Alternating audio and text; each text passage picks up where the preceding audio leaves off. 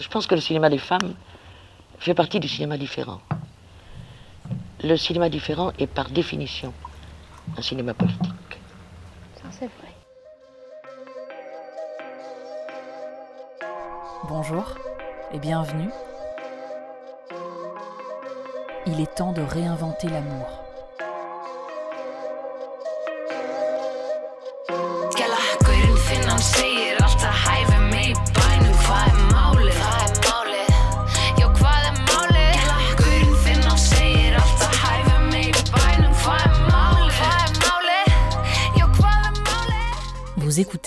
Le tout premier épisode de Réinventer l'amour, dans lequel je reçois Flora Souchier. J'ai été un peu stressée et très émue aussi. Flora m'a fait le cadeau de sa confiance, de ses histoires. Et parce que cet épisode est celui des premières fois, on a parfois parlé et ri trop près du micro et le son est quelquefois saturé. Désolé pour ça. Bonne écoute. Bonjour Flora. Bonjour Aurélie. Merci beaucoup de me recevoir dans ton humble demeure euh, lyonnaise. Ouais, provisoirement lyonnaise. Je suis vraiment très, très heureuse euh, d'être avec toi aujourd'hui. Bah, moi aussi. Et que tu sois la première personne euh, à venir dans ce, dans ce podcast. Je suis très touchée parce que pour moi, ça a un sens vraiment particulier puisque tu es peut-être la première personne avec qui j'ai commencé à parler d'amour et de sexualité. Mm avec les vrais mots, euh, sans avoir peur de me sentir jugée. Je me souviens très bien euh, de quand c'était. On était dans la cuisine de ta coloc. Et ça me, c'est un souvenir qui est très marquant et je pense que c'est vraiment un, un souvenir qui m'a porté très naturellement à, te demander euh, bah, d'ouvrir cette série d'entretiens que j'aurai, j'espère, longue par la suite. Bah, merci, merci beaucoup. Bah, est-ce que tu voudrais bien te, te présenter, dire qui tu es, en disant vraiment ce que tu as envie de dire euh, sur toi? Euh, Alors, je m'appelle Flora. Je vais avoir 30 ans dans quelques mois, euh, dans un mois. Et je suis comédienne, j'écris de la poésie. Et, et voilà. J'ai pensé cet entretien en, en, deux parties. J'ai un peu deux grandes questions. La première qui serait en quoi L'expérience de l'amour participe de la réinvention de, de, soi, donc de l'individu, et donc de sa transformation euh, mm. et de ses aspirations, et euh, en quoi euh, l'expérience de l'amour participe de la réinvention du rapport aux autres, à la société, au monde, etc. Mm. Et donc j'aimerais commencer avec une première partie sur le rapport à soi, mm. en passant par le prisme de la première relation amoureuse. La toute première de toute la, vie La toute première de toute la vie. Celle que tu considères comme étant ta première relation amoureuse. Et si tu peux en faire le portrait. C'est-à-dire, tu as quel âge, c'est où, qui est la personne, toi tu es qui. Euh, voilà, remonter un peu à la source. Euh, bah, il y a d'abord eu des, des relations qui brillaient par leur absence de relation, c'est-à-dire euh, tomber très amoureuse de quelqu'un et ne jamais oser le dire. Et après, la, première, euh, la première tentative de relation, parce que c'était vraiment... Euh, on tentait, quoi. J'avais 14 ans et je suis tombée amoureuse d'une fille qui s'appelle Myriam et qui, qui était une amie du groupe de filles de mon amie d'enfance. Euh, et, elles avaient un peu un jeu, ces filles-là, qui moi me fascinait beaucoup, qui était... Euh, elles disaient on est goudou. Moi j'ai découvert ce mot-là à ce moment-là. Évidemment qu'elles n'étaient pas du tout toutes, mais, euh, et elles, mais c'était un peu leur marque de fabrique au collège, et donc elles se léchaient la joue, elles... elles comment dire Elles étaient très démonstratives, elles s'embrassaient sur la bouche régulièrement, c'était un groupe de cinq filles. Et hum, elle faisait vraiment euh, la, la, la, traque à, à, toutes les réflexions, quoi. Elle était assez provocante et très drôle. Il y avait... Et ça, c'est... J'étais pas dans le même collège qu'elle, mais euh, j'étais admirative de ces filles-là. Et euh, puis c'était marrant, enfin, c'était un groupe... Elles, s'appelaient... elles avaient un autre groupe, elles s'appelaient les Greenpeaceuses. parce qu'elles étaient... Enfin, tu sais, tu, tu, tu, te découvres des sensibilités politiques et tu trouves un peu des étiquettes pour ça. Voilà. Et, on était toutes marquées par un type euh, qui, avait un an de plus que nous, enfin deux ans de plus que moi et un an de plus qu'elle, qui était au lycée et qui est la première personne qui, dans notre entourage, a dit je suis bisexuelle. Donc j'ai découvert comme ça que ça existait, on était en 2004-2005. Je n'avais jamais entendu parler de ce mot-là. Euh, et il disait ça avec beaucoup de sérénité. Il disait, euh, mais euh, en fait, on peut tomber amoureux d'un homme, tomber amoureux d'une femme, et, et vice-versa. Ce qui compte, c'est la personne. Et ça, ça nous... Moi, ça m'a beaucoup marqué en tout cas. Et je me souviens que c'était un désir de connaître ça avant que je prenne conscience qu'en fait, depuis que j'étais toute petite, je désirais des femmes. Je pense que la première fois que je suis complètement tombée amoureuse d'une femme, j'avais 12 ou 13 ans. Hmm. C'est une femme qui avait 10 ans de plus que moi, que j'admirais énormément. Et euh, quand je, me repasse le film des choses, j'étais amoureuse, c'est évident. Et j'avais du désir pour elle, mais c'était complètement dans une boîte noire. Enfin, je pouvais pouvais pas avoir accès à ça. Euh, je m'en suis rendu compte après, une fois que ça a été délivré en moi, que en fait c'était ancien et que même quand j'étais plus jeune, j'avais déjà éprouvé ça. Et donc lui, il a ouvert la porte pour nous toutes. Et en plus, pour moi, c'était un peu une figure. Enfin, le lycée, il était à, 40 minutes à pied de mon collège. Enfin, on n'y allait pas comme ça. Euh, ce type euh, était un peu une légende. Et voilà. Et en fait, Myriam, bah, ce garçon, justement, il, avait une histoire avec euh, mon ami d'enfance. Il y a eu un bal pop euh, à, la, à la MJC locale où euh, on les regardait s'embrasser. Puis moi, je dansais avec Myriam et on s'est regardé. On s'est dit, mais pourquoi pas nous Embrassons-nous aussi. Et on s'est embrassés. Et là, on a commencé à tomber dans un gouffre. Et, voilà, on a, découvert toutes les deux qu'on se désirait. Puis c'était très, très ludique parce que moi, comme j'avais déjà, soi-disant d'après elle, de l'expérience, parce que j'avais déjà embrassé des garçons, elle me demandait de, lui... Euh, euh, par exemple, pendant qu'on s'embrassait, elle parlait en même temps pour demander comment on arrête. Comment on arrête euh, d'embrasser quelqu'un avec la langue? Enfin, voilà, j'avais 14 ans, il y en avait 15 et, et elle me demandait le mode d'emploi en cours de route. C'était drôle.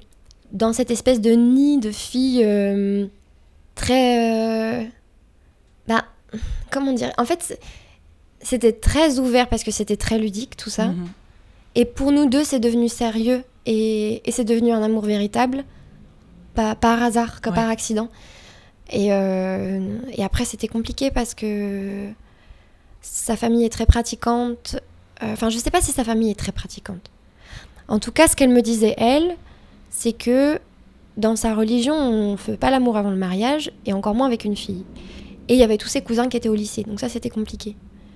Et donc ça a été un peu empêché. Euh, et, pendant des mois, ça a duré où on se disait des fois qu'on s'aimait. Et, elle m'impressionnait énormément. Elle était... Euh, je pense que c'est des choses de puberté aussi. Euh, et je me suis vachement retrouvée quand j'ai vu le film de Céline Sciamma, Naissance des pieuvres, où elle était beaucoup plus formée que moi. Elle avait un corps très généreux. Elle était plus grande. Elle avait la voix plus grave.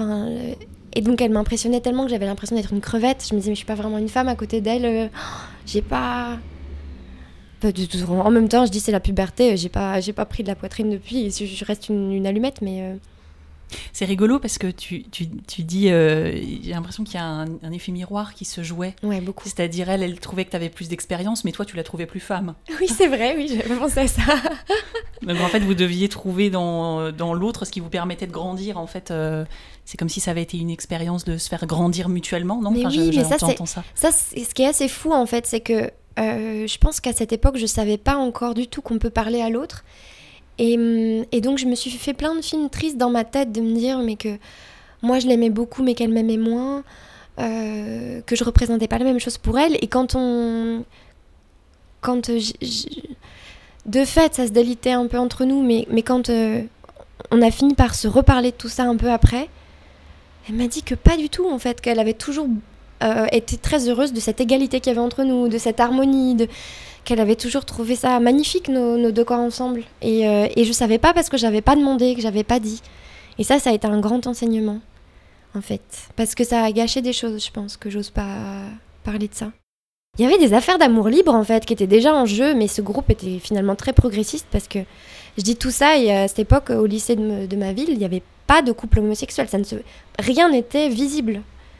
Euh, c'était avant qu'il y ait des séries euh, avec des personnages homo, avant qu'il y ait euh, des stars qui fassent leur coming out. Tout ça n'existait pas. Et là, dans, mon, dans ma petite ville de Bourgogne, il n'y avait, pas de, avait pas de modèle, quoi. Il n'y avait pas d'histoire, il n'y avait pas de BD, il n'y avait, pas, y avait rien. Hum. Et pourquoi est-ce que je disais ça? Oui, parce que avec Myriam, on se disait, bah, on peut sortir avec tous les garçons qu'on veut, ça compte pas. c'est nous, nous on s'aime. Et donc, elle est sortie avec un garçon, je sortais C'est avec un vous le garçon. noyau et Ouais, puis c'est finalement ça. il peut y avoir. euh, ouais. Il y avait ça, c'était assez serein. Et j'étais pas jalouse. Je l'ai été plus par la suite avec ce type d'expérience, mais je sais pas. C'est parce que c'était tellement fort et beau ce qu'on vivait en même temps que. Puis je sais pas, on se racontait que c'était plus important et plus intense entre deux femmes, donc ça nous mettait à l'abri de certaines choses aussi, je crois.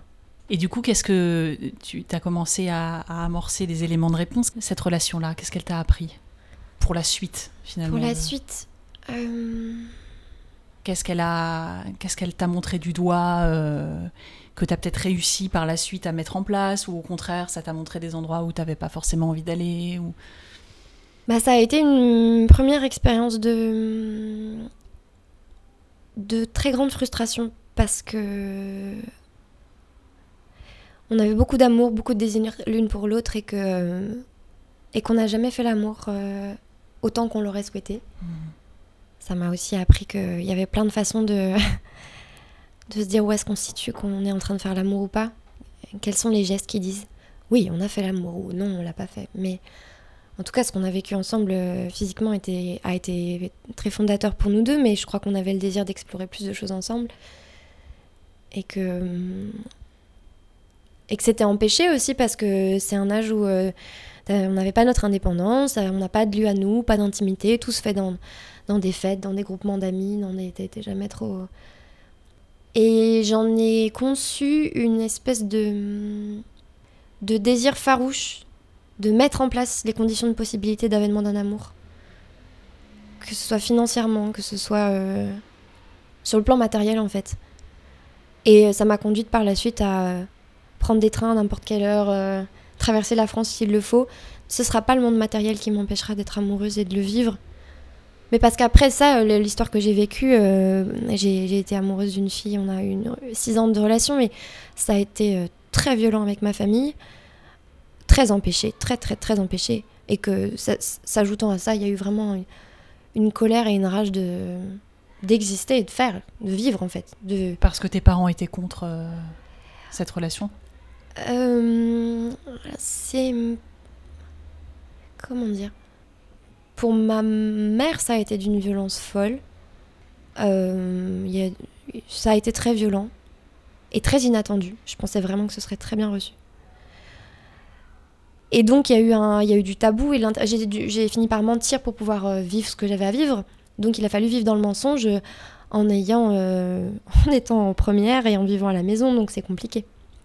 Avec Ouais. le, avec une petite ville où tout le monde se connaît, les, les bruits courts et où du coup il a fallu vraiment vivre un amour clandestin. Et cette entrée dans la peur, dans le mensonge, dans avoir mal au ventre à chaque fois qu'on faisait l'amour, avoir toujours l'impression que j'allais être découverte. Nos seuls temps d'intimité avec cette euh, fille, c'était euh, le- la cabine du fond des toilettes du lycée dans le bâtiment 17 euh, de 5 à 6 le vendredi. C'est là qu'on faisait l'amour. voilà. Et on s'embrassait pas publiquement.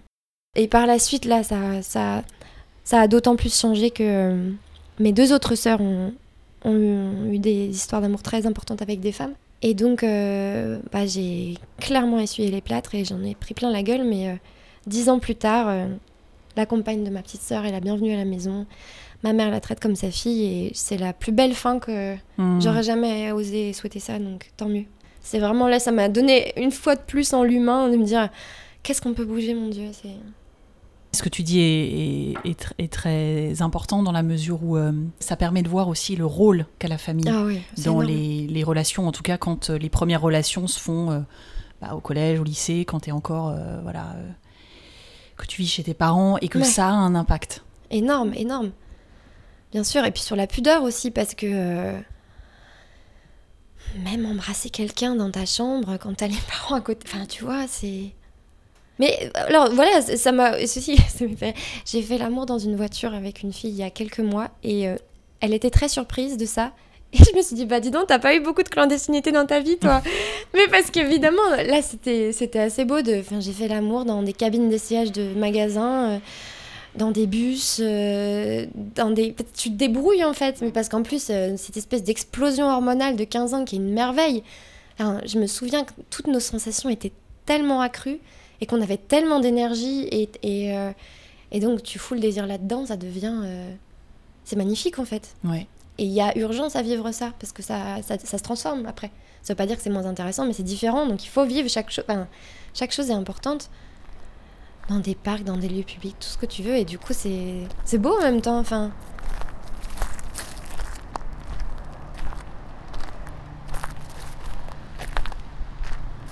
Et du coup, euh, force de toutes cette, euh, ces, ces expériences-là, qu'est-ce que ça a hum, engendré pour toi en termes de rapport au corps? Parce que là, quand tu me parles de euh, faire l'amour dans des bus, dans des parcs, euh, c'est un rapport au corps du coup aussi, euh, enfin moi que je sens très euh, peut-être plus ouvert. Enfin ouais, quelle est la place de la pudeur aussi là-dedans pour Hmm. toi, tu vois Ouais, euh. Aussi en tant qu'ado, euh, jeune adulte, parfois c'est un peu compliqué. Ouais. Et, et- et du coup, quel est ton rapport au corps et comment ça se manifeste Que ce soit dans aussi tes désirs, tes envies, voire tes fantasmes? Quelle place ça, quelle place ça trouve et comment tu, tu es avec ça dans ton corps? Hum. Bah, de toute façon, c'est des choses qui, qui évoluent beaucoup. La première fois que j'ai fait l'amour euh, avec une fille, c'était dans une... C'était une chambre d'hôtel en Italie parce qu'on était en voyage scolaire et il y avait quatre personnes dans la chambre. Et moi, je suis, je suis restée, j'ai traîné, j'ai traîné, j'ai dormi avec elle dans son lit simple et puis on a fait l'amour, on avait trop envie de ça. Euh, mais donc, bon, elle m'a très, on s'est très peu déshabillé l'une l'autre, il fallait Mhm. pas trop faire de bruit. On avait nos règles toutes les deux, on avait toutes les deux un tampon. Euh, bon, bah, ça a désacralisé plein de choses. Je sais pas comment dire, c'était il y avait une espèce de de franchise et de simplicité qui était assez belle. Et je crois que hum, cette première histoire, elle a été euh, très honorante parce qu'en fait, j'étais avec quelqu'un qui me désirait beaucoup et que je désirais beaucoup. Et euh, on aimait beaucoup le corps l'une de l'autre. C'était passionnant à, à- à- découvrir. C'est le même corps, c'est pas le même corps. C'est il y a plein de points communs, ça n'a rien à voir, c'est un autre univers. Et en fait d'avoir d'être entré dans la sexualité avec le fait que hum, je dévie un peu de ta question mais Oui, mais je- tu vas me rattraper. oui, oui, oui, t'inquiète. Mais le fait d'être entré dans la sexualité avec euh, euh, une attention fondamentale à l'autre et à son plaisir, j'ai appris à faire l'amour en apprenant à donner du plaisir à quelqu'un sans que le plaisir que j'en tire soit directement physique. Il, le devient. Mais euh, c'est pas en entrant mon, sexe dans le sexe de l'autre ou, l'inverse que euh, je donne du plaisir à l'autre. Euh, même si après il y a un milliard de choses incroyables à explorer, mais mais d'être euh, en train d'observer cette autre personne, d'essayer de, de découvrir les chemins qui lui donnaient du plaisir, comme expérience fondatrice, je trouve ça... euh, euh, je pense qu'on devrait tous et tout en passer par là, Hmm. quelle que soit la, le- la- la sexualité et le sexe des personnes qui sont en face de nous. Parce que euh, parce que c'est fondamental en fait. Et du coup, le rapport amoureux est bien plus euh, vaste Oui. en temps, Hmm. en possible, en imagination aussi, et en sensibilité. Enfin, c'est que de la. C'est de l'écoute, quoi. C'est de l'écoute à 100%. Tu le découvres. Tu peux pas faire autrement, de toute façon. Donc, ça, ça m'a marqué durablement dans mon rapport au corps. Ça fait aussi que ça ne m'intéresse pas. Les autoroutes. euh, Oui. euh, Les autoroutes du, du sexe. Euh, alors, phase A, phase B, phase C. Et quand je rencontre un garçon et que il- je sens bien qu'il va falloir euh, procéder à un cunilingus pour euh, je ne sais trop faire quoi sur mon corps parce que c'est censé me préparer à... Enfin, tout cette espèce de protocole sordide et euh, gluant, vraiment ne, ne m'intéresse pas une seconde. Ça m'a permis une clarté sur ça. Et dans mon rapport à mon corps... bah, par la suite, avec d'autres femmes, je me suis. Il m'est arrivé de me sentir de nouveau comme avec ma première amoureuse. Euh, Pas assez une femme. Je sais pas, c'est bizarre. Ou pas assez masculine aussi des fois. Des fois, t'es tellement impressionné par la beauté de l'autre. Et comme c'est un corps quand même assez similaire, des fois ça m'a filé des complexes. Ah oui. Ouais. Bah ouais. Et parce que je pense que c'était une époque où j'avais plus trop confiance en moi sur, euh, sur ça et que euh, je me suis fait des nœuds à la tête à être persuadée que j'arrivais pas à donner du plaisir à ma copine. et euh, et c'était super dur, ça. Mais parce que ça, en fait, c'est juste que j'étais en train de découvrir qu'il y a des moments où dans une, dans une relation, euh, la sexualité se fait parfois le miroir d'autres choses qu'on est en train de traverser, soit toute seule, soit ensemble. Et là, il se trouvait par exemple que j'étais, je me sentais complètement minuscule à côté d'elle. Là, c'était une, une fille, euh, j'étais plus âgée, mais elle m'impressionnait artistiquement énormément. Elle était magnifique, elle était brillante, elle avait beaucoup de caractère.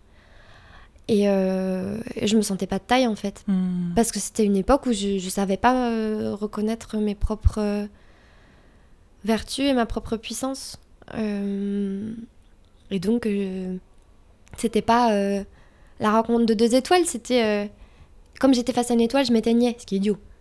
Mm. Mais bon, c'est des étapes, enfin, tu vois. Après, j'ai rencontré d'autres partenaires où la question ne s'est plus posée, soit parce qu'en fait, ça, ça marchait tellement bien entre nous que ça faisait des étincelles à chaque fois, soit parce que j'étais face à quelqu'un qui euh, me témoignait euh, son grand plaisir de m'avoir dans ses bras ou, Hmm. ou, ou- ou des gestes que je faisais avec cette personne. Donc, euh, bah, ça donne vachement confiance. Ça aide à prendre. Mais il y a eu par la suite, il y a eu d'autres moments où je pense que ça, ça, ça ne va cesser de, de bouger. J'ai encore une autre femme avec qui j'ai vécu plusieurs années. Et il y a eu un moment où en fait elle ne me désirait plus.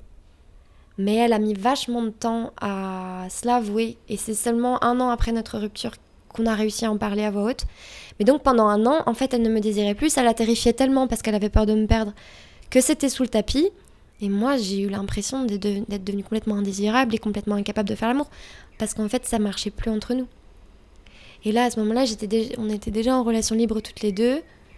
Et j'ai vécu une histoire euh, magnifique d'un an avec une, une jeune femme euh, où, comme tout était très simple sexuellement entre nous et, et très puissant, ben, j'ai repris confiance en moi tout de suite parce qu'en fait, je me suis dit non, c'est pas, c'est pas en moi que ça se joue, c'est à deux quoi. Oui.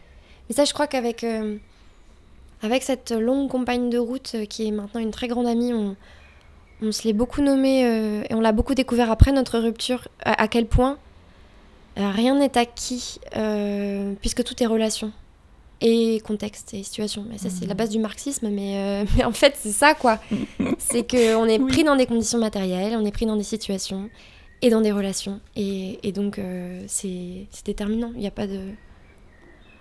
J'ai lâché, à force de comprendre ça et en, en me politisant aussi, l'angoisse d'être une bonne amante. Je suis pas une bonne amante. Je suis pas une mauvaise amante. Il y a une rencontre ou il n'y a pas une rencontre à ce moment-là avec cette personne et des fois le lendemain ça marche pas. Enfin, Et quelle place elle prend euh, aujourd'hui, la sexualité dans ta vie? Que ce Ah. soit euh, la sexualité avec de toi à toi-même, Ouais. euh, de toi à toi-même, et avec les autres. ma grande. Hein. Mais Quelle place tu lui donnes Oui, quelle place je lui donne. Mais j'adore ça. Je trouve que c'est quand même une manière très privilégiée de d'être avec d'être avec soi. Je crois que je suis pas assez généreuse avec moi-même, mais hum, je suis trop rapide, trop efficace. mais, euh, mais je pense que c'est un problème plus global. Et après, dans le rapport aux autres, j'ai l'impression que c'est quand même une façon privilégiée de rencontrer quelqu'un. Alors, si l'autre est dans cette démarche aussi, hein, parce que ça peut aussi être le meilleur moyen de passer à côté de quelqu'un. Mais ça me passionne en fait. Découvrir un corps. J'aime bien prendre le temps. Euh, J'ai passé une fois une nuit avec un, un garçon qui euh, voulait que tout aille vite. Lui disais, mais attends, mais. Déjà, on se connaît depuis 4 heures. Quelle mousse. Et ensuite, euh, euh, euh, que tu m'effleures la joue, je trouve ça déjà énorme. Qu'on se regarde dans les yeux, c'est pas rien. Et, et, et qu'on commence un tout petit peu à se déshabiller, en fait, c'est déjà, il y a déjà tellement à découvrir. Abîmons pas tout, quoi. Pas tout rafler tout de suite. Après, des fois, on est em- emporté par une passion, de toute façon. Mais je sais pas, c'est, c'est très riche, quoi. Il n'y a pas un corps semblable à un autre. En plus, plus je grandis, plus je me rends compte que hum, j'ai des, lang- des langages à des périodes. euh, mon corps a des langages qui dialoguent donc avec d'autres langages. Et c'est dans des fois, tu sais, il y a des affaires de technicité qui rentrent en compte quand même, des fois. J'ai passé plusieurs euh, très beaux moments avec une. Et je me suis dit, alors ça, c'est le top one de la, lesbienne, elle a vachement plus de technique que moi. Ça m'a traversé, tu vois, je me suis mise à penser ça, mais juste parce que, je sais pas, elle faisait des trucs, je- ça me serait pas venu à l'esprit. Il y avait de la dextérité, il y avait une virtuosité en fait. Et puis des fois, avec d'autres partenaires, c'est pas une question de virtuosité une seule seconde, mais rien que le fait d'être ventre contre ventre, ça nous emmène déjà tellement loin Et de faire des fois des choses très, je sais pas comment dire, très basiques, c'est un peu idiot, mais très franches, c'est le mot qui me viendrait. Des sexualités très franches, des fois qui me rappellent ma sexualité adolescente. Ouais. Une chose très. euh, Je sais pas. Moins ouvragée. Mais tout est passionnant, quoi. Il n'y a pas une chose que je préfère. Une fois, je me souviens euh, d'avoir été ravie. C'est la première fois qu'avec un garçon, je me suis posé aucune question technique. Parce que c'était un ami euh, merveilleux et que. En fait, on était tellement heureux d'être juste l'un dans l'autre que. Bah. Qu'est-ce que tu veux faire? Ça nous faisait rire de plaisir? Enfin, on était contents, quoi. Et vraiment, c'était mais le. Enfin, euh, c'était tellement simple ce qu'on faisait. J'ai arrêté de me faire des nœuds à la tête sur. euh, est-ce que- est-ce qu'il faut que je me mette comme ça? Est-ce que l'autre va même me sentir comme ça? Qu'est-ce que je dois faire? Est-ce que je dois être au même rythme que lui? Est-ce que je dois pas Tu sais, des embrouilles techniques. Ça fait du bien quand ça s'en va tout ça. hein. Bah, D'un seul coup, tu peux explorer beaucoup plus large. Il y a eu toute une époque où euh, mon métier euh, interagissait un peu trop avec ça, au sens où euh, bah, c'est quand même un métier d'écoute et de présent. Mais en même temps, c'est pas mal parce que moi, j'ai quand même tendance à très vite me barrer dans ma tête. Et, euh, et faire l'amour me rappelle à l'ordre sur ça, quoi. Qu'il y a plein de moments où je me barre dans ma tête. Et en fait, c'est débile, c'est dommage. J'adore ça et j'arrive pas à rester présente, ça en dit long quand même. Donc c'est un combat quand même, ça, le présent. Il y a des personnes qui t'amènent le présent tout de suite. Je sais pas à quoi ça tient. Et je me souviens de plusieurs femmes qui m'ont fait la prise de terre, où vraiment j'avais l'impression euh, d'être simplement au contact de leur énergie et de leur corps. C'était des filles très terrestres. Et en fait, euh, ça faisait la page blanche dans ma tête d'un seul coup, et, rien que pour ça, ça valait le coup de rester. J'avais l'impression d'être, tu sais, comme quand t'as nagé longtemps dans une rivière froide et après il n'y a plus rien dans la tête, juste euh, t'es absolument présente à l'instant. Il y a des personnes qui, qui dégagent quelque chose qui me permet de, de me mettre là-dedans. Et c'est un repos infini. Et justement, est-ce qu'il y a un, un événement marquant qui est arrivé dans ta vie euh, sexuelle et qui a généré quelque chose d'une prise de conscience, d'une transformation euh, Est-ce qu'il y a un, un moment comme ça qui te reste aujourd'hui? Je sais pas. Évidemment, il y a plein de moments Ouais. marquants, ou, euh, des, des- Mais, mais disons que s'il y en avait un où tu te dis, ouais, ce- celui-là, euh, ça, ça a changé vraiment un truc. Tu vois, tu parlais de prise de terre, par Ouais. exemple. Ça m'a vraiment ancré, ça m'a vraiment connecté. euh. Ah bah. C'est. euh, Là, je pense à, en fait à, la première fois que, que j'ai fait l'amour avec un garçon où c'était vraiment bien. Et en fait, pendant qu'on faisait l'amour, j'ai des rivières d'imaginaire qui m'ont traversée. Tout un imaginaire dont je m'étais bridée et que je ne pouvais m'identifier à rien. Et que je vivais par euh, la confrontation à tous les imaginaires mythiques euh, hétérosexuels euh, comme un à côté. Enfin, j'étais à côté de ça, en fait. Je pouvais, je pouvais les regarder, mais je ne pouvais pas m'y retrouver. Et en fait, en, pendant, je me souviens, j'étais j'étais sur lui et je j'ai pensé à, hum, au roi Arthur et à la reine Guenièvre. J'ai vu Guenièvre avec ses longs cheveux blonds et tout ça. Avec sa Incroyable. grande robe blanche et des rivières d'images. C'était vraiment des rivières. C'était des rivières d'images qui arrivaient et énormément de couples mythiques comme ça. Waouh. Et je, et je me disais, enfin, enfin, enfin, je fais les mêmes gestes qu'eux. Mais en fait, ce que je voulais dire par là, c'est enfin, je, je me retrouve dans l'imaginaire commun. Et c'est pour ça que je parlais dès le début de. Enfin, ce, ce que, ce que les, les, les jeunes générations et nous euh, aussi sont en train de découvrir, mais même pour, surtout pour les jeunes générations, le fait de, naître, de grandir avec des modèles euh, relationnels euh, autres que l'hétérosexualité. Mais c'est mais c'est fondateur en fait, c'est incroyable. Il y en a pas du tout assez. Mais entre ça et rien, bah, il faut que ça continue, c'est tout. Mais mais, mais on ne se rend pas compte, je crois, tant qu'on ne l'a pas vécu, de, de la puissance que ça a. Là, vraiment, j'ai eu l'impression, de, en fait, de, de me reconnecter à ma culture. Toute ma culture. Parce que l'amour est quand même très présent dans les imaginaires. Le couple est très présent dans les imaginaires. L'hétérosexualité est très présente dans l'imaginaire. Après, par la suite, je me souviens quand on marchait tous les deux dans la rue, qu'on se tenait la main. On est même rentré dans une église une fois, on se tenait la main, j'avais pas peur qu'on nous mette dehors. Je suis pas croyante, mais, euh, mais c'était un lieu symbolique euh, où je savais qu'on n'était vraiment pas les bienvenus avec une fille. Et ben, c'était mêlé comme sentiment. C'était à la fois, mais quel soulagement, mon Dieu, d'être enfin normal aux yeux des autres, en fait. C'est ça, d'être reconnu. pour la première fois de ma vie, des gens me regardaient avec attendrissement dans la rue en me voyant tenir la main de quelqu'un.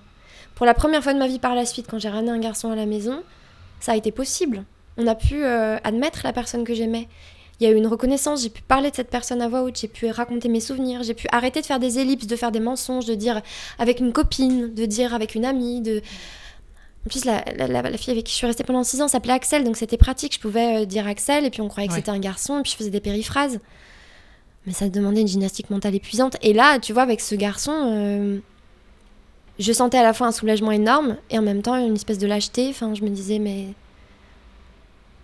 Je trahis, quoi. Je trahis la cause. Tu, tu le vivais comme ça Vraiment. Vraiment, quand c'était, et c'était très violent. Après, j'ai découvert qu'il y avait d'autres combats je vis avec un homme depuis quelques années. Et euh, le combat pour euh, inventer une relation amoureuse ensemble qui se départisse de, de, du carcan hétérosexuel euh, normé et patriarcal, en fait, c'est un combat de fou furieux, quoi. Et c'est passionnant et magnifique. Mais j'en avais pas encore conscience à l'époque. J'avais juste l'impression d'être une traîtresse. Mais c'est marrant, pendant longtemps, j'ai observé, mais ça m'arrive encore des fois, je parle avec euh, des gens et euh, ça me fait chier de dire que je suis avec un homme en fait. Parfois. Encore maintenant. Parce que je me dis, ah, je lâche le terrain. Mais en tout cas, le fait que hum, avec mon compagnon, on, continue à cette recherche qu'on avait déjà commencé l'un sans l'autre avant de d'explorer la multiplicité du désir et de l'amour euh, et de l'amitié et de tous leurs frottements possibles et croisements possibles sans que ça altère notre euh, relation ni notre amour, mais qu'au contraire, ça, ça l'enrichit, ça la solidifie. Euh, et puis nous, ça nous, nous individuellement, ça nous fait euh, mûrir, gagner en expérience, en compréhension. Pour moi, c'est vraiment une affaire de connaissance du cœur humain, qui est une des choses qui me passionne le plus. Et bah, quel meilleur moyen que de multiplier les rencontres et les expériences avec sincérité et engagement pour, accéder à une plus grande connaissance du cœur humain, chez moi et chez les autres, parce que tout ça est dialogue et, découverte d'univers différents. Et, euh, donc c'est aussi, euh, c'est aussi, c'est aussi beaucoup plus de chagrin d'amour et beaucoup plus de... Ça demande beaucoup de responsabilité, de finesse, d'intelligence, de, communication, d'attention, d'écoute. Mais comme je crois que c'est parmi les plus belle chose qu'on puisse se proposer en tant qu'humaine et humain, ces choses-là, bah, je, préfère les difficultés de ça à la violence de m'imposer un carcan qui a été décidé de l'extérieur et qui ne me convient pas, ne m'a jamais convenu. Super. Merci beaucoup Flora. Pour terminer cette partie, il se manifeste comment l'amour que tu te portes à toi-même? Dans son sens le plus large. Hmm. J'aime mon corps à une époque, je lui, parlais comme si c'était. Euh, j'avais l'impression d'être qu'il y avait le la cheval. J'aime pas le mot jument, mais du coup c'était la cheval. Je suis une fille. Et la cavalière, j'étais un peu les deux. C'était, mais c'était une époque de d'apprivoisement du métier de comédienne aussi, où tu apprends à. Cette chose d'être l'instrumentiste et l'instrument qui est pas toujours facile à, rassembler. Et pour moi, ça a été long. La synthèse de mon intelligence et, et, de ma corporéité, ça a été long. Comme si je mettais longtemps à m'incarner. J'ai mis longtemps à m'incarner. Mmh. Et c'est pas fini encore. Je pense qu'il y a encore toute une part de moi qui se barre dans les étoiles le plus vite possible et qui fuit ce monde parce que ce, monde est dur à vivre. Et depuis que j'accepte peu à peu de jouer le jeu et d'arrêter de brandir la carte euh, fuite ou suicide dès que, dès que je trouve les choses intolérables, bah c'est beaucoup plus ludique d'être au monde et donc c'est beaucoup plus ludique d'être dans mon corps aussi. Mais je crois que j'ai toujours bien aimé l'habiter et hum, c'est par la danse que je m'honore, je crois, le plus en chantant, en dansant, par un rapport sensuel aux sensations, euh, par la respiration. Parce que c'est s'honorer que ça portait la vie et, la, et, de se délier de l'intérieur. Portait de la lumière. Par la prière. C'est une pratique un peu païenne et euh, autonome de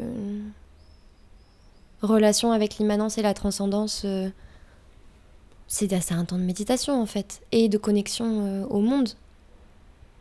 Quand je me sens reliée à la terre et aux autres, je, je suis plus grande euh, et moins soucieuse de moi-même, et donc plus en amour de moi euh, et du reste. Disons que moi ne se pose plus comme un problème ou comme un, comme un poids. C'est beaucoup plus diffus, dilaté, et moins plus léger et plus intéressant, plus vivant. C'est euh, ça devient une question énergétique plus. Oui, C'est ça, c'est ce fait. que, c'est ce Ouais. que j'entends. C'est ça.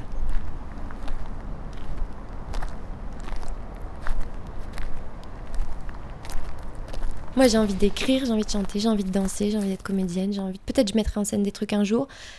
Et puis j'écris des articles, et puis je fais une thèse. Et, en fait, c'est en faisant tout ça que je me rends grâce à moi-même parce que j'ai besoin de tout ça pour m'exprimer.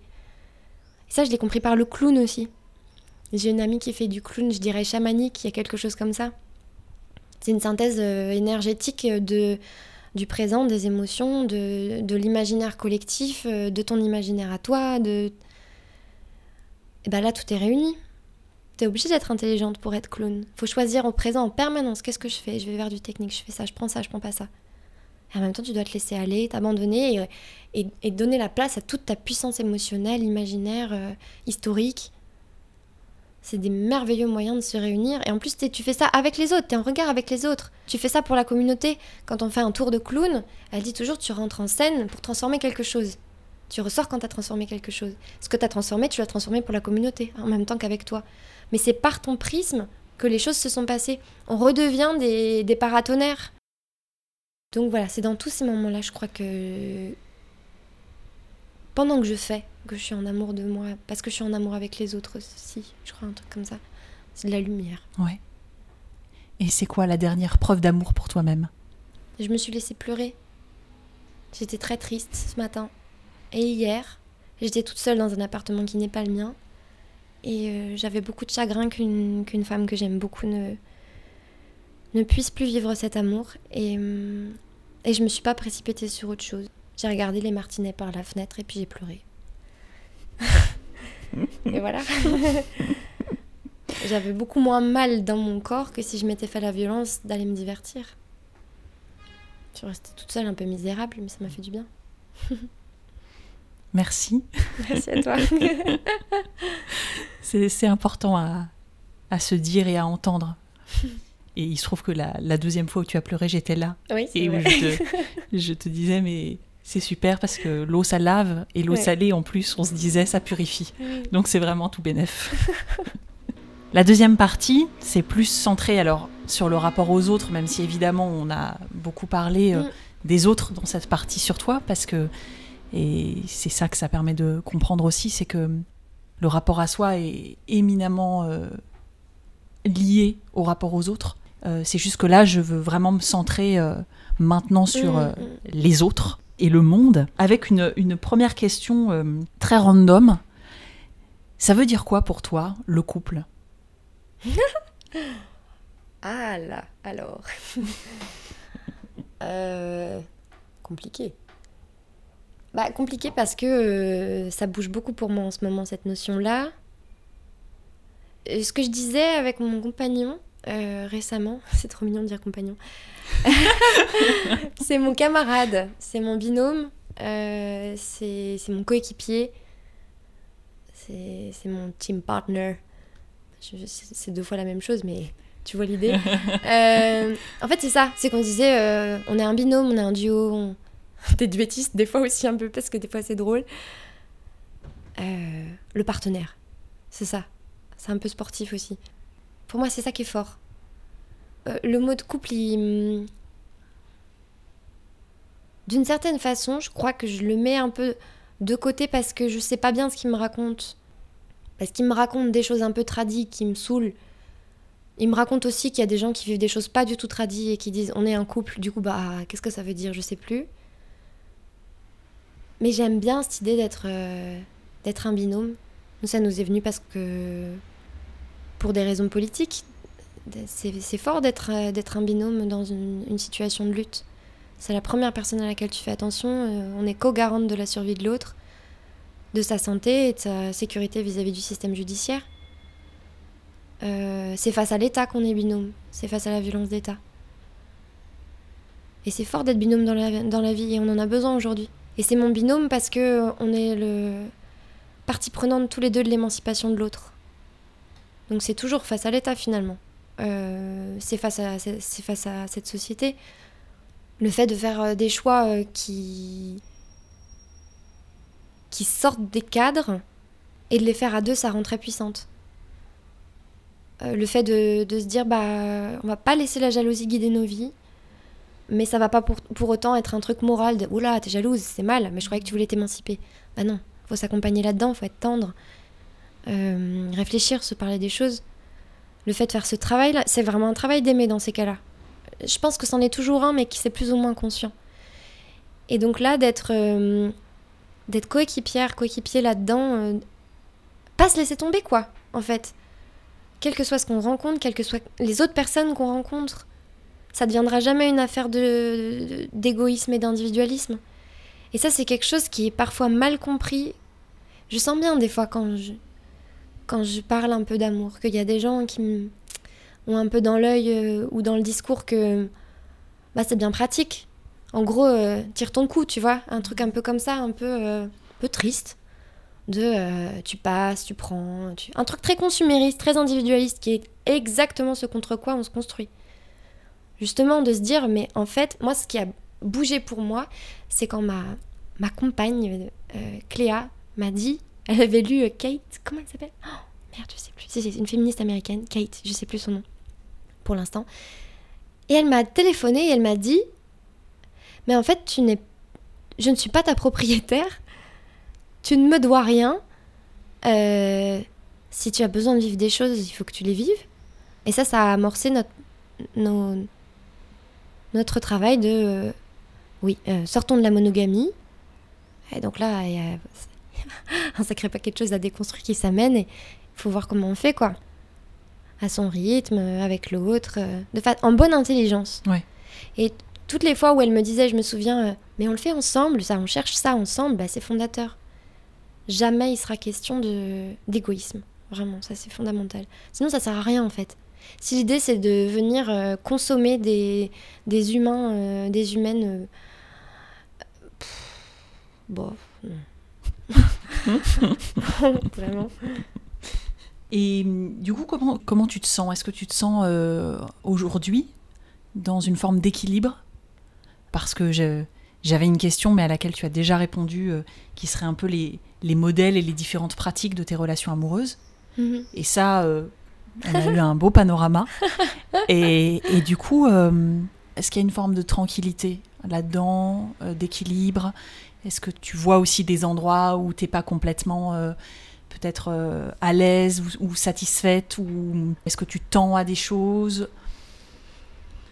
Récemment, avec, euh, avec mon binôme, on était tombé dans une période monogame de fête parce qu'on passait notre vie ensemble et que qu'on avait envie d'être que tous les deux. Il n'y a pas de mal à ça. Mais, mais au bout d'un temps, c'est devenu la jalousie est revenue, plus. C'est redevenu plus petit, c'est redevenu plus inquiet. Enfin, et puis c'était pas ça qu'on avait. C'était pas cette, ce, par... ce parcours, comment dire. C'était pas ce voyage qu'on s'était proposé. Il me l'a rappelé beaucoup. Pour moi autant que pour lui, parce que il y avait. Et, euh, euh, c'est réentré dans ma vie, cette pluralité-là, cette curiosité-là, et je n'arrivais pas à lui dire, je lui ai écrit une lettre, il l'a lu et relu et relu. Et il souriait. Et il me disait, oh, je suis tellement heureux pour vous. Et euh, bah là, ça va mieux du coup. Parce que euh, tout marche ensemble. Et ça veut pas dire que j'ai pas des chagrins et que j'ai pas des doutes. Et euh, Mais c'est ce combat-là que je veux. C'est cette quête-là que je veux la quête d'avant, encore une fois, de euh, restreindre mes désirs, restreindre mon amour pour, euh, pour la merveille du monde que sont les autres humains. Parce qu'il faudrait que je donne mon cœur, mon corps à une seule personne. Mais pourquoi, bon Dieu? Un seul Dieu, un seul, un seul autre? Enfin, merci, quoi. Le monothéisme, c'est quand même le pire ravage qu'on ait fait sur le plan religieux et, spirituel. C'est c'est euh, débile, enfin je sais pas, il faudrait posséder, il faudrait être un, faudrait... Tout ça, euh, c'était de la violence et de la contrainte en permanence et une défiance vis-à-vis de moi-même, de mes désirs. Quand, euh, quand avec Cléa, on a commencé à réouvrir la porte de ce désir-là et d'arrêter de le condamner, parce que associer, prendre l'habitude d'associer son désir à la souffrance de l'autre, c'est quand même compliqué. Et moi, j'avais bien l'habitude de ça, puisque mon désir pour les femmes, c'était la souffrance de, ma famille. Donc c'était bien ancré, cette affaire-là. Et c'était bien de s'en... C'était salutaire de s'en libérer. Parce qu'en fait, je... mon désir est devenu beaucoup plus serein. Donc je suis beaucoup plus sereine. Parce que ça veut pas dire que j'ai du désir... C'est pas parce que j'ai désir que je concrétise ce désir. C'est toujours une rencontre avec quelqu'un. Il faut que l'autre soit dans la même envie. Et soit d'accord. Et soit prête à ça. Et, puis des fois, bah, c'est pas ça qu'on vit, puis des fois on sait qu'il y a du désir, puis on le Il y a un milliard de possibles en fait, et toutes ces nuances-là sont réentrées là où il y avait euh, bien mal euh, faire, pas faire. Et le monde est complexe, et les humains sont complexes. Et donc en fait, euh, aborder une vie complexe avec des cadres rigides, je crois que c'est le plus sûr moyen de se blesser. Et Montaigne, il parle du branle perpétuel du monde. Et j'avais lu ça parce que c'était au programme en Cagne et que euh, et ben, ça m'avait particulièrement marqué, donc ça voulait bien dire que c'était important à ce moment-là. Le monde change en permanence, tout change, tout change, tout change, tout, tout bouge. Donc si nous on bouge pas, ben, on se brise. Ou on se sclérose, on s'invente que le traumatisme c'est la suite de la vie. Moi je crois qu'il n'y a, a, pas de, de, de traumatisme qui reste au même stade et de la même manière, de façon inéluctable. Je pense que tout se transforme quand on, on se rend disponible à la transformation. Ma prochaine question, c'est un choix.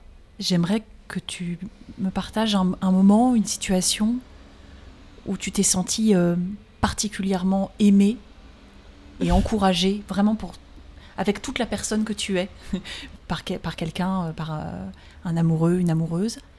Donc soit ça, soit à l'inverse, où toi, tu as profondément aimé Hmm. et encourager euh, un amoureux ou une amoureuse. Soit l'un, soit l'autre. et qu'est-ce que tu veux que je te raconte de ça? Qu'est-ce que ça a produit? C'est-à-dire, qu'est-ce que ça, qu'est-ce que ça a entraîné euh, par la suite? Qu'est-ce que ça a changé dans ton regard ou euh...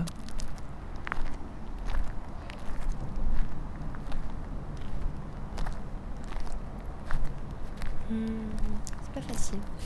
Je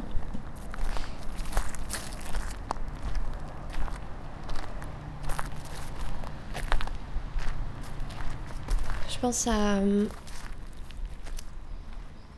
à une femme que j'ai, rencontrée quand elle était assez jeune. On avait. Euh, on a 8 ans d'écart. Et je l'ai vraiment connue à un moment charnière de sa vie. Elle était en train de. Elle était en train d'essayer d'advenir. Professionnellement, c'est naze, dit comme ça, mais. En gros, elle passait les concours des, écoles de théâtre. Donc, elle était en train de faire ce choix de changer de sa vie, euh, de devenir comédienne. C'était euh, une situation... Les concours, c'est une saloperie. C'était donc une situation très fragilisante pour elle, comme pour tout le monde. Bon, donc c'était un parcours difficile. Et puis, euh, j'avais 8 ans de plus. Et puis, j'étais déjà en couple avec une femme depuis longtemps. Et puis, il y avait tout ça, tous ces trucs qui faisaient que... que hum, il y avait une inquiétude de sa part de pas être à la hauteur de quelque chose. Et au moins, ça m'a donné l'occasion, je crois, de réparer des vieilles choses pour moi. De prouver que non, en fait. Et de parce que même, je me souviens que sexuellement, elle, elle, m'a avoué par la suite s'être inquiétée de oh, mais je vais. Mais moi, j'ai fait l'amour qu'avec une seule femme et seulement. Hmm. Et pas assez de fois, je vais pas être au niveau, un truc comme ça. Et. Hum, mais j'étais. En fait, j'étais éperdument amoureuse d'elle pour tout ce qu'elle était. Pour ses 19 ans, pour, euh, pour ses vêtements trop grands pour elle, pour euh, ses tics de langage, pour les mots qu'elle utilisait que je connaissais pas, parce qu'on n'était pas du même milieu social, qu'on qu'on n'avait pas eu la même enfance, qu'on n'avait pas les mêmes réflexes, et que c'est cuitant, mais en fait, à cet âge-là, euh, les références, le rapport au monde, le langage peuvent être tellement différents et j'aimais pleinement ça, j'aimais cette différence de nous. et j'aimais qu'elle. Je. J'aimais. Comment dire? C'est une très bonne amie maintenant et je suis toujours stupéfaite de continuer à la voir grandir. C'est passionnant. J'aimais ça, je crois. La voir se déployer. La voir devenir qui elle était à mes côtés et qu'elle me fasse le cadeau de ça, de sa jeunesse, de son, de son déploiement en fait. C'est tellement précieux ces moments-là. Et de l'aimer le plus fort que je pouvais euh, là-dedans et de, et de euh, l'accompagner dans ses concours le plus que j'ai pu par euh, en, la, en, la, faisant rire, en l'aidant à travailler, en, en, lui faisant des surprises, en, en étant là. Mais je me forçais pas à le faire, c'était j'en avais besoin en fait. Quand on quand quand il y a des moments où on fait l'expérience du fait que la, la générosité c'est c'est pour soi autant que pour l'autre. Enfin, et j'y crois vraiment. Je crois vraiment que quand on donne, on se donne. Et c'est ça qui est bien. Pourquoi est-ce qu'il faudrait se mortifier à donner et puis ne rien ressentir et, Cette espèce d'ascèse, je la trouve vraiment ridicule et contre, contre-vitaliste en fait. On donne, ça, ça, ça, donne dans les deux sens quoi. Et donc ça, et ça nous a énormément donné, Elma. Une fois, je lui ai dit, je suis pas croyante encore une fois, je dis, mais, mais bon, en fait, je suis, si quand même. Et je lui ai dit plusieurs fois, c'est Dieu qui t'a mise sur ma route. C'est pas une espèce de d'homme tout seul sur son nuage, mais, mais c'était, une belle providence. Euh, elle, m'a, m'a beaucoup aidée. Elle, a elle m'a beaucoup, elle m'a réparé, elle m'a réunie à moi-même. Parce qu'on était dans ce rapport-là, et souvent elle disait, je me souviens, c'est. On est tellement. Je sais plus si c'était à égalité exactement, mais le. Cette chose d'harmonie sur. Euh, c'était pas déséquilibré, c'est ça, très équilibré entre nous comme il y a eu tout ça entre nous, je crois que bah, l'amitié qu'on a aujourd'hui est, très belle. Euh, déjà parce que parce qu'on a fait cette, cette, chose à laquelle moi je crois profondément de c'est encore cette idée que tout se transforme et qu'il n'y a pas de rupture, mais que la mort n'est pas une rupture non plus. Alors pourquoi est-ce que se séparer de quelqu'un, ce serait une rupture profonde, une cassure? On se dit adieu. Ça m'a toujours semblé euh, tellement tellement faux. C'est tellement un mensonge qu'on se fait croire et on se fait mal avec. Quelqu'un est, fondamentalement important pour moi dans ma vie. Comment est-ce que cette personne disparaîtrait du jour au lendemain et même pour toujours? Et c'est juste, il faut du temps, il faut de l'attention et des fois c'est pas le bon moment et puis ça se transforme et puis des fois on se réengueule et puis. Mais c'est tellement riche. La connaissance qu'on a les uns les unes des autres euh, après ça, quand on a vécu ça, à partir du moment où on est de nouveau attentif au bonheur de l'autre, à sa joie, à son épanouissement, euh, y compris amoureux, et c'est sur ce plan-là aussi que c'est très important de pouvoir euh, être des bonnes conseillères les unes pour les autres, des bonnes alliées les unes pour les autres, pour l'amour de l'autre, pour que l'autre aime d'autres personnes, s'épanouisse sur ça aussi. Ah, on se connaît bien sur ça, ça, ça tombe bien, c'est pratique. Ça fait une clé en plus. Je suis très émue par ce que tu dis. Je trouve ça très fort. Merci beaucoup. Bah, merci à toi. C'est euh, puis alors tu fais un pont euh, direct avec euh, parce que Ta question d'après avec, euh, ben, avec ce que. Oui, parce que j'aimerais qu'on parle d'amitié. Hmm. Et, euh, et, je trouve ça très beau la manière dont tu. Déjà, comme tu considères les relations comme un travail, comme hmm. quelque chose qui se, qui se travaille, qui se transforme, qui mute.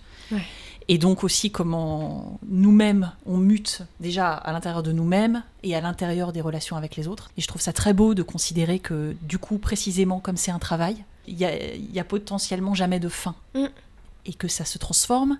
Du coup, je veux qu'on parle d'amitié parce que c'est vrai que moi je considère que l'amitié ça se travaille. Mm. et ce qui m'interpelle dans ce que tu dis, c'est par rapport à cette relation qui du coup s'est transformée en amitié. Moi, tu vois, euh, j'ai beaucoup de mal avec cette idée. Je mm. dis pas du tout que j'y suis. Enfin, j'espère que ça m'arrivera, mais c'est compliqué. Euh, et, et c'est vrai que je considère que l'amitié c'est vraiment quelque chose qui se travaille et qu'il suffit pas de le dire pour l'être. Et du coup, j'aimerais euh, que tu me racontes une épreuve marquante que tu as vécue en amitié et pourquoi ça a été une épreuve marquante. Je sais pas si c'est une épreuve, mais en tout cas, c'est une traversée. Avec une, une, amie. Euh, c'était un tout début d'amitié, tu vois. On, se connaissait de longue date, mais on s'était pas revus depuis très longtemps. Euh, bon, on, sentait qu'il y avait quelque chose de possible entre nous mais c'était le début et en fait, j'étais en train de vivre une bifurcation d'amitié vers du désir, peut-être un peu d'amour amoureux avec un homme. Et cet homme m'a dit un matin, après avoir dormi dans mes bras, que euh, aujourd'hui on allait travailler tous les deux et aussi avec cette autre femme qui est mon amie, et que cette autre femme était la femme dont il me parlait depuis assez longtemps en me disant qu'il était éperdument amoureux de quelqu'un, mais qu'il vivait un amour impossible avec cette personne. Je sais pas si c'est facile à suivre ce marivaudage là. Oui. Bon, c'est pas du marivaudage en vrai, mais, mais bon, ça fait un peu scénario quoi. Ah là, je me suis dit, oula, oula, oula, oula. Ah oui, d'accord. Et donc là, on a dormi deux heures et là, on va, on va, hum, là, on va travailler ensemble maintenant que je sais ça. Et je me, suis, je me souviens, j'étais très fatiguée parce que c'était, je travaillais beaucoup à l'époque, et je me suis vraiment dit, Mhm, un tour de plus. Et là, c'était, j'ai, enfin, j'ai pensé aux alignements d'étoiles. Je me suis dit, bon, bah voilà, une constellation de plus à essayer de, d'aborder euh, avec intelligence et sensibilité. Et là, je me sentais vraiment fatiguée. Je me suis dit, oh, ça va être dur, ça va être dur. Je suis déjà au bout du rouleau. Mais bon, il y a, la situation, faut faire avec. Et en fait, ce qui s'est joué pour cette femme et moi, euh, c'est une solidarité, mais indéfectible, qui nous a fait devenir profondément amis. Et qui fait que maintenant, je pense que c'est. Je, sens une confiance entre nous euh, énorme. Et une fin de continuer à se connaître euh, énorme. Et en fait, euh, voilà, au- au- au-delà de tous les détails de cette histoire et de ce qui s'y est passé, de ce qui s'y est joué, il y a eu une intelligence collective de nous trois, une attention collective de nous trois, et entre nous deux, c'est joué une chose fondamentale. En fait, je me suis très vite rendu compte que je me suis tout de suite dit, en fait, la personne la, personne la plus fragile dans tout ça, c'est elle. Celle qui pourrait le plus souffrir de la situation, c'est elle, parce qu'elle est très amoureuse de cet homme. Moi, j'éprouve un sentiment qui est naissant. J'ai par ailleurs euh, mon, mon merveilleux binôme dont je suis éperdument amoureuse. J'ai une. Et Cet amour dans ma vie me, me donne tellement de force déjà. Je suis pas fragile. Et je risque pas de le perdre, lui. Alors qu'elle, elle, elle a des choses à jouer qui sont plus grandes que ça. Et elle, c'est plus risqué pour elle. Tout est beaucoup plus risqué. Du coup, les enjeux se sont complètement déplacés et il est apparu évident que c'était elle ma priorité. Et on est assez devenus la priorité l'une de l'autre sur ces quelques jours où on a travaillé ensemble, où on était très attentive en permanence à, à, ce- à- à l'autre, à ce qu'elle, comment elle traversait les choses? On a beaucoup parlé et on a beaucoup ri et on a très bien travaillé ensemble et c'était très drôle. Et puis euh, j'ai, je me suis dit après, en fait, c'était ça que j'étais venue vivre. Je, croyais que j'étais venue euh, travailler et aussi euh, re- retrouver un, un amour naissant. Non, j'étais venue pour faire une expérience de sororité et d'amitié très grande. C'est quoi la phrase ou les mots qui ont été prononcés par un ami ou une amie qui continue de t'accompagner aujourd'hui Sur quel plan? Tous les plans. Ah, c'est sûr que c'est Nouche, parce que Nouche, elle, elle me fait des oracles en permanence. Ah, il y en a plein. Mais Nouche, c'est avec elle que je fais du clown. Comment c'est? Intéresse-toi à ton expérience. elle nous dit ça en clown. Est-ce qu'il y a des moments où euh, pff, t'écoutes un peu la consigne, tu dis oh ça va. Avec la vie, des fois, t'écoutes un peu la consigne, tu dis oh ça va. t'es en train de vivre un truc, des fois, euh, vraiment, pff, tu te dis à quoi bon? Ou alors même, euh, t'es en train de vivre un truc génial et t'es- tu y es pas. C'est ce que, je, par- ce que je disais tout à l'heure au sujet du présent. Je me propose une expérience de vie fabuleuse, puis j'y suis pas, mais qu'est-ce que c'est que cette histoire? Intéresse-toi à ton expérience. Ça, c'est pas mal pratique parce qu'en fait, tu t'en sors même quand ça va mal avec ça. Il y a toujours un truc intéressant, du coup. Ça, le fait d'avoir une, pratique artistique, c'est quand même salutaire parce que tu peux, c'est un moyen pratique de transformer. Je dis pas du tout que c'est le seul. Il se trouve que c'est le mien, donc je le connais bien. Ça me permet de transformer. Tout toi est matière à ce que tu fabriques. Ça aide à traverser. Intéresse-toi à ton expérience. Pour terminer, j'aimerais qu'on parle un peu parce que je sais que tu es euh, voilà, politiquement très active et j'aimerais qu'on parle un petit peu de ça Mm. avec, euh, en te demandant euh, tout d'abord euh, quel est le, le projet ou l'action que tu as menée et qui, alors t'en choisis une, qui t'a rempli d'amour et pourquoi? Euh, bah, c'est venir défendre la ZAD de Notre-Dame-des-Landes en avril 18 contre les expulsions. parce que j'ai fait l'expérience pour la première fois de ce qu'on a appelé après avec mon binôme la tendresse anonyme. Euh, où en fait, euh, quels que soient les, corps à côté de nous, on voyait que leurs yeux, parce qu'il y avait des drones et qu'il y avait euh, la police partout, et qui fait pas bon être fiché de nos jours. Et, euh, et tous ces anonymes, toutes ces anonymes, tu peux être sûr que si tu que si tu étais en embryon de difficulté, il y avait toujours quelqu'un pour t'aider, pour euh, prendre soin de toi. euh. Ça, c'est un truc dont j'ai pas mal euh, fait des entretiens avec des gilets jaunes ces derniers mois. Et c'est une chose que tous et toutes m'ont dite. Ils parlaient tous de fraternité. Ils ils disaient beaucoup on a perdu la liberté et l'égalité, on a retrouvé la fraternité. C'est une chose qui est très forte. Et d'amour aussi, parce que moi j'étais. Pendant les quelques jours que j'ai passé là-bas, à un moment, la, la place que j'ai trouvée, là où j'ai senti que je pouvais aider à quelque chose, c'était de venir derrière les barricades pour euh, masser les gens. Alors à l'arrache, hein, parce que du coup, euh, c'est sous le masque, sous- Mhm. à gaz, sous- entre les entrelacs de la cagoule, euh, avec une espèce de pudeur immédiate de Oh, mais je sens mauvais, mais je me suis pas lavé depuis. Tu penses bien que c'était pas notre idée de se laver, c'était pas le souci du moment. Et c'était tellement beau de sentir qu'on avait tous la même odeur, la même, on avait la même peau. J'avais l'impression qu'on était une espèce de grand corps commun, et tous ces corps que je massais avaient mal aux mêmes endroits. Et au début, je m'étais dit le risque. Quand je masse, des fois, je fais un peu l'éponge, et je me suis dit, je vais me prendre. On est tellement stressé, c'est tellement violent ce qu'on vit. Euh, je, je vais, euh, je vais repartir euh, chargée de choses lourdes.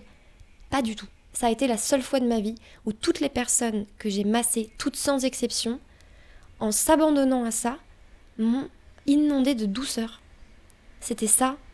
Et c'était beau parce qu'en fait, euh, c'était la première fois que je passais de l'autre côté et que je me rendais compte. C'était avant que tous ces visages masqués deviennent pour moi des visages amis. Ça veut pas dire que c'était des ennemis pour moi, mais j'avais pas encore appris à les reconnaître comme, comme des camarades. Hmm. Et, euh, et c'était aussi. euh,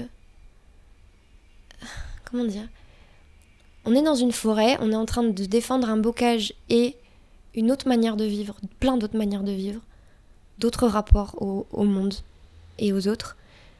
Et il y a des connards casqués qui obéissent à des ordres de merde et qui polluent la forêt et qui nous blessent et qui nous emprisonnent et qui nous détruisent et qui détruisent les cabanes et qui défoncent la forêt parce que c'est pas possible de vivre autrement, c'est intolérable pour cet état. Et face à ça, ceux qu'on présente comme euh, celles et ceux qu'on présente comme des casseurs, des violents, des... bien sûr qu'on casse des choses, évidemment qu'on casse des choses, c'est une des manières de d'exister, de détruire des choses contre lesquelles on est, etc., etc. Et ben tous ces euh, affreux, euh, terrifiants personnages pleuraient, étaient pleins de plein de tendresse et de douceur et de lassitude de cette violence et de, injuste et disproportionnée et tellement inégalitaire. Quand tu es face à l'armée, parce que la gendarmerie c'est l'armée, c'est un corps militaire, qu'ils ont des armes, ils sont protégés intégralement, ils rentrent chez eux le soir. Il y a une relève. Nous, une fois que les barricades sont brûlées, bah, pendant la nuit on les reconstruit, et puis il y a l'hélico qui est là pour nous surveiller, et puis on dort deux heures, et puis c'est le matin, et il y a l'hélicoptère qui est de nouveau là, et puis bah, on y retourne. Donc à quel moment on vit, à quel moment on se repose, à quel moment on se ressource? C'est pas, pas un métier pour nous, ça. Ça, c'était, ça, ça m'a marqué. euh, ça, ça m'a. on dit la ZAD m'a radicalisé, mais oui, mais compl- et merci, merci. C'est, c'est important d'être radical. C'est fondamental d'être intransigeante sur des choses, de refuser et de et de et de porter des choses. C'est radical de porter des choses, de s'engager euh, vraiment dans des choses. Et ça, ouais, c'est, c'est vraiment euh, une des plus grandes voltas dans ma vie. Et l'action, l'engagement qui te tient à cœur et que tu souhaites réaliser ou que tu réalises peut-être déjà en ce moment Je pense que c'est de toute façon à toutes les échelles et au quotidien. C'est-à-dire que que ça commence dans comment est-ce que je m'adresse à mes proches, comment je m'adresse aux gens dans la rue, comment euh, quand quelqu'un euh, vient me demander de l'aide ou l'argent, je me rends disponible à cette personne le plus possible. Euh, comment est-ce que tout ce en quoi je, je crois, comment est-ce que euh, j'essaye de le mettre en pratique en permanence sur tout ce que je fais, sur mes choix de création, sur euh, comment je veux travailler, comment je fais ce métier, qu'est-ce que j'accepte et qu'est-ce que je refuse aussi sur ce plan-là. Bah, sur l'amour, ça, on en a déjà beaucoup parlé, dans l'amitié. Euh, et après, euh, après c'est aussi plus technique et plus pratique. c'est, mais je me pose beaucoup de questions par rapport aux manifestations en ce moment. Et Mm. ce que je, je- j'y prends aussi beaucoup parce que ce que j'y vis qui me donne de la puissance, c'est euh, c'est la, la force collective, l'inventivité, l'humour, euh, la ra- radicalité. Mais il y a, il y, a, y a tellement de fois, toutes les, disons que toutes les fois où on se fait euh, complètement museler par le dispositif policier, ça fait tellement de mal que ça m'interroge beaucoup. Je me dis, est-ce qu'on n'est pas en train de perdre de la puissance? Est-ce que c'est, on se se décourage pas plus qu'autre chose? Comment est-ce qu'on peut c'est pour ça que j'ai du mal à en parler plus précisément parce que là, ce qui, me travaille en ce moment, c'est vraiment euh, là avec le comité de quartier de l'endroit où je vis, euh, on, a une, il y a une espèce de, je dis on et en même temps je me sens pas tout à fait légitime de dire ça parce que comme je suis beaucoup en mouvement, euh, enfin je suis nomade donc euh, je peux pas m'engager au quotidien dans un lieu, ça j'en souffre beaucoup. Je pense que ça changera un moment parce que il se passe des vraies choses quand on, il se passe des vraies choses quand on est dans plusieurs endroits parce qu'on a on, on- on devient à soi-même un brassage Mhm. et que ça c'est très précieux. Et j'écris beaucoup. J'écris beaucoup de poèmes sur ça en ce moment. J'ai arrêté de dire je et je dis plus nous. Bon, on s'en fout. Mais je, je parle de ça. C'est ça, c'est ça que j'ai envie d'écrire en ce moment. Et j'aurais envie d'arriver à proposer une parole poétique, politique de notre génération en me frottant à plein de mouvements en cours, plein de plein d'insurgés en fait. Euh, et j'adore, j'aimerais beaucoup que ça puisse permettre à plein de gens qui n'ont pas forcément un lien avec la poésie et qui ont vachement envie d'exprimer des trucs parce que tout le monde a envie. En fait, il n'y a pas des artistes et les autres, tout le monde a besoin d'exprimer des choses. Il y a juste des gens à qui on laisse pas la possibilité, ni le temps, ni, les- ni, l'argent de le faire, ni la possibilité imaginaire. Mais j'aimerais bien pouvoir produire un outil qui puisse être communisable et euh, qui puisse se servir euh, à faire euh, des espèces d'ateliers d'écriture sauvage aussi pour parce qu'on a dans, dans, les, dans, dans la puissance de, de ce, de ce qu'on vit insurrectionnellement, il y a aussi beaucoup de choses qu'on est obligé de, de garder et de tenir pour tenir. Et ça, on souffre en fait, les corps souffrent, nos âmes souffrent, et on a besoin d'expression, beaucoup. Alors je me dis, bon, bah voilà, moi je sais pas construire une charpente, donc je vais pas pouvoir euh, bâtir un. Je peux pas bâtir un lieu facilement, je peux, peux pas construire une cabane, je peux pas. Il y a tellement de choses que je sais pas faire. Je- L'expression, c'est un des trucs que je travaille le plus, alors je me dis comment est-ce que je peux essayer de d'utiliser ces outils-là? Donc ça, c'est un peu un des trucs sur lesquels je me penche en ce moment. Et, et par ailleurs, euh, c'est ça, c'est pas facile. C'est qu'il y a, eu, il y a eu une, une phase d'absorption là où je me suis pendant les grèves où, je, j'ai- je n'ai été que ça, que manifestation, que rassemblement, qu'assemblée générale, que que, euh, cantine populaire, euh, chorale autonome et, et autres merveilles. Euh, et et je, pour ma survie, il faut que j'arrive à trouver comment est-ce que j'entre en relation avec un mouvement sans m'y perdre, Mhm. Juste parce que après j'étais éreintée émotionnellement et physiquement, et que du coup en fait je ne peux rien apporter au mouvement, puisque je ne suis plus moi, je n'ai plus rien. Il faut arriver, il faut que j'arrive à trouver comment je donne sans me vider. Comment tu transformes euh, le- Ouais. Ouais, comment je trouve un juste rapport pour que. Parce qu'en fait aussi, en plus, on est. C'est dur parce que il y a le, risque permanent du fichage, de l'arrestation. On fait de la tôle en ce moment. Nos amis font de la tôle pour rien. C'est injuste, c'est disproportionné et injuste. Et donc il y a ce spectre de peur et la peur d'être massacré dans ton corps, d'être mutilé, d'être tué ça nous fait des imaginaires, ça nous fait des nuits de cauchemars permanentes, ça nous fait des paranoïas, des, des dépressions profondes. Des... En fait, on, on a euh, être militante, c'est, euh, je crois qu'il faut qu'on arrive à se trouver des hygiènes de vie de ça. Et c'est pas facile parce qu'en fait, il y a une morale qui rentre là-dedans où on se dit mais je peux pas lâcher, mais je peux. Euh, Il y a une, il y a une impossibilité aussi parce qu'il y a quelque chose d'addictif aussi. À partir du moment où tu t'es branché sur le canal du monde, tu peux plus faire l'autruche. Ouais. C'est ça qui est violent et qui est passionnant. On est en train de vivre et d'inventer comment on vit ensemble. En fait, c'est ça. C'est cette puissance autogestionnaire euh, c'est ça qui m'intéresse le plus aussi, je crois. C'est comment on invente, comment on veut vivre ensemble, quelle vie on se propose, comment on fabrique des trucs. Avec, euh, avec les compagnons butineurs, avec ma compagnie, quand on intervient, euh, l'un des enjeux premiers, c'est qu'il n'y ait pas de concurrence dans le groupe, qu'il n'y ait pas d'humiliation, qu'on soit toutes et tous partenaires. le soutien de la personne qui ose s'exposer devant les autres, c'est des ados, c'est hyper important. Mmh. Comment est-ce qu'on accorde au féminin euh, s'il y a une majorité de filles? Comment est-ce que euh, on passe toute une séance à réfléchir sur comment est-ce qu'on peut être musulmane, pratiquante, voilée et féministe dans un village rassemblement national de Normandie? Comment euh, est-ce qu'on réfléchit avec des ados de 13 ans à réinventer la masculinité? Parce qu'il est important que on soit dans une co-invention de la lutte féministe et de la lutte de, oui c'est ça de réinventer comment est-ce que ça peut être d'être un homme. Et, du coup comment est-ce qu'on peut interagir de façon euh, intelligente constructive et inventer un monde qui nous intéresse un peu plus que celui qu'on nous a légué?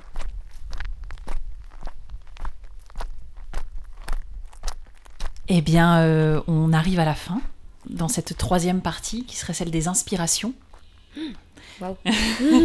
Là, je vais tout de suite oublier tous les noms que je connais, c'est sûr. D'accord. Pose-moi des questions. Eh ben, j'aimerais d'abord te demander de me parler d'une personne. Est-ce qu'il y a une personne, une personne que tu connais, qui a euh, transformé, modifié, peut-être étonné ton rapport à l'amour Et en quoi? D'ailleurs, pas forcément une personne avec qui euh, tu as mm. vécu une relation, euh, mais euh, parfois ça, ça, peut passer dans des choses très petites, une discussion, personne dans la rue. Alors là, c'est pas bien clair pour moi. Enfin, je veux dire, c'est clair ce que tu dis, mais, mais j'ai à la fois plein de choses et, pas une chose qui vient. Il y, a y a plein de choses que je t'ai déjà dites, et sinon. En fait, tu peux le prendre sous l'angle de la, de la citation, un peu comme la citation de l'ami, tu vois. Ça peut être aussi ça. Ça peut être quelqu'un qui, hop, qui passe et qui. Euh, une contre-soirée dans la cuisine. puis en fait, cette personne, tu l'as plus jamais revue, mais par contre, elle a allumé un truc de Ah, ah ça m'étonne, tiens, euh, je sais pas si je suis d'accord, pas d'accord, mais en tout cas, euh, mm. ça m'a ouvert une brèche, quoi. Ça peut être ça aussi. Mm, mm, je me souviens d'une fois où euh, j'ai une amie qui a, qui a 10 ans de plus que moi, ce qui est très appréciable aussi. Euh, parce que des fois, j'ai l'impression que c'est vraiment, euh, la grande sœur, au sens où on a des quêtes communes, mais que ça fait vachement plus de temps qu'elle le fait, alors ça fait, ça fait tellement de bien. Elle s'appelle Julie et, elle me parlait de son amour pour une très bonne amie à moi, avec qui elle n'était plus,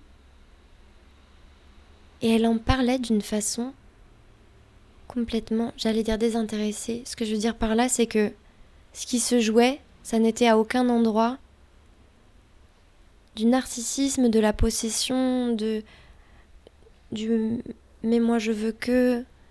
Elle avait une espèce de respect profond pour le parcours de cette jeune femme et pour ses aspirations et où elle s'était retirée du jeu, on pourrait dire, en comprenant que, la relation qu'elles étaient en train de vivre euh, n'était plus la priorité pour cette, pour cette femme qui en vivait une autre par ailleurs, que c'était cet autre amour qui était vraiment important pour elle à ce moment-là, et que avec tout le chagrin que ça lui causait, elle était heureuse, sincèrement heureuse pour cette femme qui est notre amie, de ce qu'elle était en train de faire et de vivre.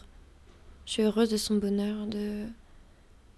Et je suis fière d'elle, de son courage d'avoir su, à son jeune âge, s'imposer à moi pour me dire, euh, bah, c'est plus ça. Cette espèce de... Ça, ça m'a, beaucoup influencé. Parce que, en fait, elle aurait pu... Elle aurait pas pu parce qu'elle l'aurait jamais fait, mais ce que je veux dire, c'est que l'âge, le charisme, la l'avancée professionnelle aussi dans laquelle elle était, puisqu'on fait tout le même métier. Et euh, c'est une femme excessivement talentueuse euh, et euh, ouais, charismatique. Puis elle est plus âgée que nous, puis on était assez jeunes. Et, et à aucun endroit, ça ne devient des instruments de domination de pouvoir pour elle. Elle, elle, elle, elle, elle, elle cherche justement, elle travaille à ce que ce ne soit jamais ça. Et du coup, elle était. Enfin, tu- je, je pense que ça a déconstruit dans mon imaginaire un truc de. euh, Bah, il y a les personnes brillantes, magnifiques, sublimes, qui, en quelque sorte, ne sont jamais fragiles et s'en sortiront toujours, même avec l'amour. Et elle était super triste. Elle était, elle était super triste de plus vivre cet amour. Euh, et très fragile de ça. Et en même temps, euh, très, très en amour pour euh, la suite de la vie de l'autre, quoi. Et elles sont très amies maintenant, d'ailleurs. Mais je crois que de toute façon, je suis amie avec toutes. Enfin, je suis amie. C'est c'est pas cette chose horrible de on reste amie, mais disons que je vis des relations ah, privilégiées quand même, et puissantes et passionnantes euh, avec énormément de personnes avec qui j'ai eu des relations amoureuses. Parce que c'est quand même dommage de se priver de ça. Une relation, c'est aussi la fin d'une relation. On peut aussi euh, être euh, déconstruire amoureusement, même si ça fait très mal et que c'est très exigeant, c'est dur. Et des fois, il faut en passer par, je crois, par ne pas se voir pendant du temps, parce que. Mais même en ne se voyant pas, on peut communiquer sur ça et, le choisir ensemble et le, protéger ensemble. On, peut se dire doucement ou, violemment si on peut se dire en étant en attention avec l'autre euh, de quoi on a besoin pour traverser une étape, y compris si c'est tu ne me parles plus pendant six mois. Et puis peut-être qu'au bout de trois mois, comme ça a fait son chemin et qu'on, Oui. comme on s'est permis d'imaginer pendant six mois, elle me parlera plus, bah ça fait que euh, au bout de trois mois, ça va mieux. et puis, enfin, je sais pas, de se dire les choses quoi, en ayant toujours une espèce de d'attention au fait aussi que l'autre est quand même une complexité en mouvement euh, dont on ne sait jamais finalement trop rien et que ben on va peut-être rater, mais que ça se fait. à- Faut chercher, faut chercher ensemble quoi. Ma dernière question, c'est un artiste, un- une artiste, une, une exposition, un film, un podcast, quelque chose euh, à quoi tu as une musique qui, pareil, a euh, inspiré, euh, transformé, étonné ton rapport à l'amour et que tu aimerais euh, recommander aux personnes qui écoutent? Bah, un repère, c'est dans le film Carole, que je trouve pas génial, mais il y a une relation entre euh, euh, la, la femme que joue Kate Blanchett et euh, son ancienne amante et amoureuse qui est depuis son amie indéfectible. Ça, ça m'a profondément... Ça nous a inspiré avec Cléa énormément.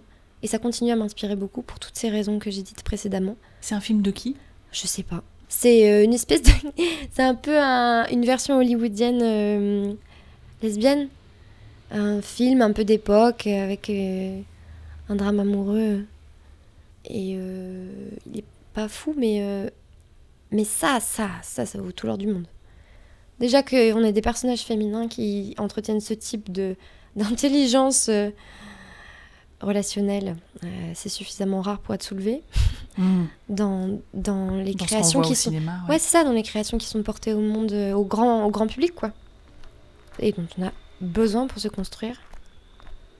Super. Et ben, je te remercie beaucoup, Flora.